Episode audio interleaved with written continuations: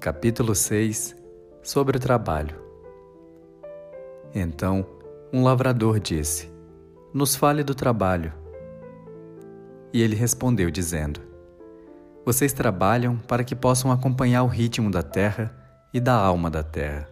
Pois ser ocioso é tornar-se um estranho às estações e distanciar-se da procissão da vida que marcha majestosa com orgulhosa submissão rumando ao infinito. Quando trabalham, vocês são como a flauta através da qual o sussurro das horas se torna música. Qual de vocês iria se contentar em ser um caniço surdo e mudo, enquanto tudo mais canta em uníssono? Sempre lhes disseram que o trabalho é uma maldição e a labuta um infortúnio. Mas eu lhes afirmo que, enquanto trabalham, estão a realizar uma parte do sonho mais antigo da Terra, e que o seu trabalho lhes foi assinado assim que este sonho nasceu. E ao trabalhar com entusiasmo, vocês estão em realidade declarando seu amor à vida. E amar a vida, através da labuta, é partilhar do seu segredo mais íntimo.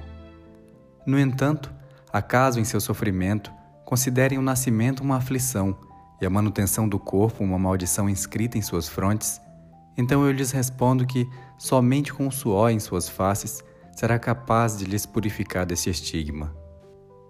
Também lhes disseram que a vida é escuridão, e durante o seu cansaço vocês têm ecoado aquilo que os exaustos lhes falaram. E eu lhes afirmo que a vida é realmente escuridão, salvo quando há algum impulso. E todo impulso é cego, salvo quando há saber. E todo saber é vão, salvo quando há trabalho. E todo trabalho é vazio, salvo quando há amor. E quando trabalham com amor, vocês se unem a si próprios, e um ao outro e a Deus. E o que seria isto, trabalhar com amor? É tecer uma vestimenta com os fios retirados do próprio coração, para que o amado possa vestir-se do seu amor. É construir uma casa com afeição como se o seu amado fosse o próximo residente é plantar sementes com ternura e realizar a colheita com alegria, como se o seu amado fosse comer dos seus frutos. É preencher todas as coisas que faz com um sopro do seu próprio espírito e saber que todos os mortos abençoados estão de pé à sua volta, lhe observando. Por vezes, tenho-lhes ouvido dizer, como se falassem durante o sono: Aquele que trabalha no mármore e encontra a forma de sua própria alma na pedra este é mais nobre do que aquele que lavra a terra.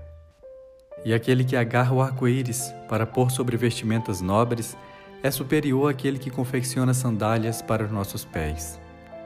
Mas eu lhes afirmo, não durante o sono, mas em pleno despertar do meio-dia, que o vento não se dirige com maior doçura aos carvalhos gigantes do que a menor das folhas de grama. E grandioso é aquele que transforma a voz ruidosa da ventania numa doce canção através de seu amor. O trabalho é o amor tornado visível.